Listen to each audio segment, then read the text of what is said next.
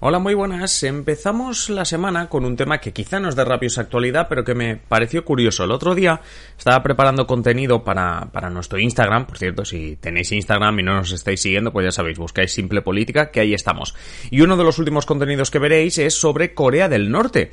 Es que no sé si sabíais que en Corea del Norte hay elecciones y que además tienen un parlamento. En realidad se sabe poco del día a día político en Corea del Norte, pero tenemos algunos datos que me apetecía contaros después de haber preparado ese contenido. Así que hoy en Simple Política, la política en Corea del Norte. Comenzamos.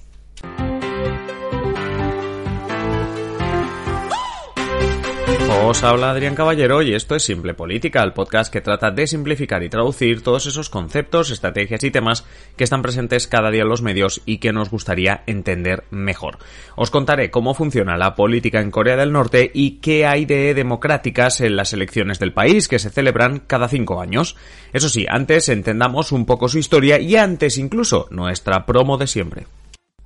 En Simple Política te necesitamos como mecenas para seguir haciendo nuestro trabajo de simplificar conceptos y explicarte el día a día de la política.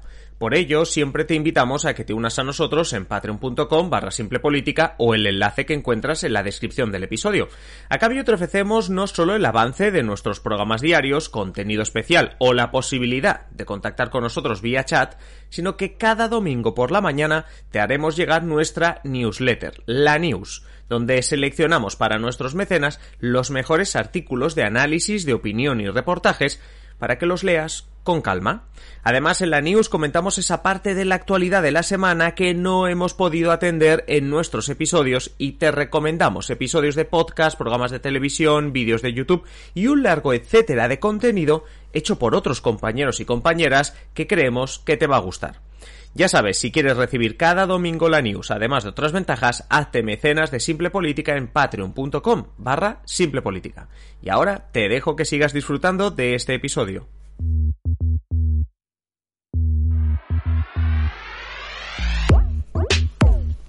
Empecemos, como, como os decía hace un instante, con la historia. Hablemos primero de la península de Corea, cuando no era un estado como tal, sino más bien un reino, un espacio autárquico que como mucho mantenía relaciones con China. Cuando en 1895 gana perdón, la guerra sino-japonesa, Japón lo hizo para apoderarse de la península de Corea. Dos años después se proclamó el Gran Imperio de Corea para tratar de ser lo más independiente posible. Poco le duró la alegría porque Japón se anexionaba a Corea en 1910, quedando bajo su dominio hasta el final de la Segunda Guerra Mundial. En este punto es importante apuntar cómo Japón se apoderó de los recursos en Corea, que tenía en esas décadas una población muy empobrecida, mientras recursos como el arroz salía de Corea para alimentar a los japoneses. Lo comento porque es importante hacerse una idea de cómo en Corea ya entonces nacía un resentimiento ante potencias como Japón y posteriormente Occidente. Tras la Segunda Guerra Mundial y en un contexto de dos superpotencias, la Guerra Fría, Estados Unidos, la Unión Soviética, estos dos países pactaron dividir la península de Corea en dos países con una frontera en el paralelo 38 de lo que es el globo terráqueo. Esto era 1948 y dos años más tarde el pacto saltaba por los aires con Corea del Norte, con capital en Pyongyang, invadiendo Corea del Sur. Con la inestimable ayuda de la Unión Soviética de Stalin, claro. La historia aquí es conocida, la guerra de Corea, años 50, con Estados Unidos descargando misiles, minas, bombas en los momentos en que el resultado parecía desfavorable. Poco después de la guerra, el que era general en jefe de los estadounidenses, Douglas MacArthur, llegó a reconocer que se planteó lanzar decenas de bombas nucleares para acabar la guerra en tan solo 10 días. Aunque eso no ocurrió, sí capitaneó la operación estrangular, con la que se lanzaron 650.000 toneladas de bombas y 35.000 de napalm, destrozando centenares de miles de viviendas, miles de escuelas, infraestructuras y aniquilando al 20% de la población. De nuevo, para poner en contexto que aunque hablamos de una de las dictaduras más férreas y cerradas del mundo, tampoco parece que Kim Il-sung, líder coreano en ese momento y abuelo del actual, Kim Jong-un, tuviese demasiados problemas en cultivar un sentimiento antioccidental en los primeros años del régimen. Dicho todo esto, sí, Kim Il-sung fue el primer líder supremo de Corea del Norte y cuando murió, en 1994, el puesto fue ocupado perdón, por su hijo Kim Jong-il. Y cuando este falleció en 2011, el puesto pasó al nieto del primero e hijo del segundo, Kim Jong-un. Así que o es una monarquía o esto es más bien una larga dictadura. Y sí, es una dictadura y de las más cerradas del mundo como os estaba diciendo antes. Hablamos de un sistema organizado alrededor de un partido único, el Frente Democrático para la Reunificación de la Patria, que en realidad es una coalición de tres partidos. El Partido de los Trabajadores de Corea, el Partido Socialdemócrata de Corea y el Partido Chondonista, todos ellos creados en 1945. El principal partido de los tres, el de los trabajadores, es del cual es secretario general siempre el líder supremo del país, en este caso, como digo, Kim Jong-un. Además, marca la ideología de la coalición, una ideología conocida como Juche, que es un concepto creado mm, básicamente para explicar la ideología en Corea del Norte. Es decir, no saques esa ideología de Corea del Norte porque no tiene mucha aplicación. Sea como fuere, antes os he dicho que hay elecciones en el país, pero ¿cuántos partidos se presentan? Pues uno, la coalición del Frente Democrático para la Reunificación de la Patria.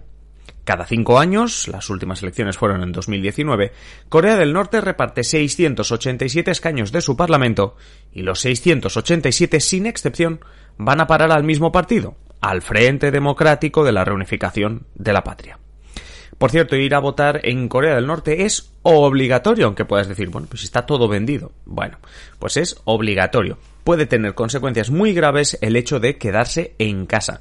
Debes registrarte como un mes antes para ir a votar y si las autoridades ven que no te has registrado, pues lo van a investigar. Una vez vas a votar, ¿qué es lo que ves en la papeleta? Pues el nombre de un candidato. Los escaños se obtienen de manera uninominal y no hay muchos candidatos disputándose cada escaño, sino que hay un candidato por escaño, o sea que lo tiene muy fácil.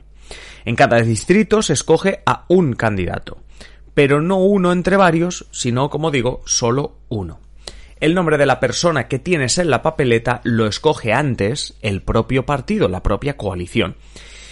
El Partido del Libre Supremo escoge las 800, perdón, las 687 personas que irán en las papeletas en cada papeleta de cada distrito, pues una diferente, pero se escogen las 687 desde el partido y cada ciudadano, que recordemos debe ir sí o sí a votar, solo puede marcar la casilla de ese candidato, porque no hay más opciones.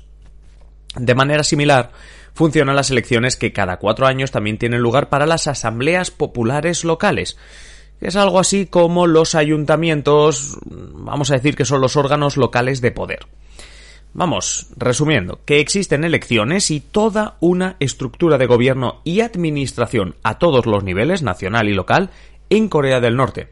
Pero la conclusión es que no deja de ser una dictadura con un líder supremo, porque así se autodenomina, que ahora es Kim Jong-un, y que no deja de ser el hijo de quien lo fue durante dos décadas y nieto de Kim Il-sung, quien desafió el orden mundial para invadir Corea del Sur con ayuda de Stalin en 1950.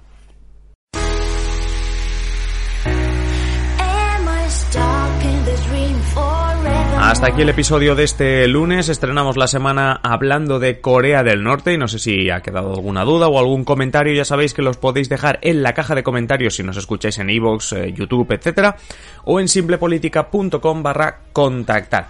Muchísimas gracias por estar al otro lado como siempre, ya sabéis que volvemos mañana y el resto de la semana con nuevos episodios y no olvidéis que Simple Política no sería posible sin los mecenas. Si tú como ellos quieres disfrutar de interesantes ventajas de la newsletter y de otras muchas cosas, pues ya sabes, visita patreon.com barra simplepolítica o el enlace que encuentras en la descripción del episodio. Yo me despido ya, como digo, nos encontramos mañana o en cualquiera de los episodios que ya hemos publicado. Un saludo y que pases feliz día, adiós.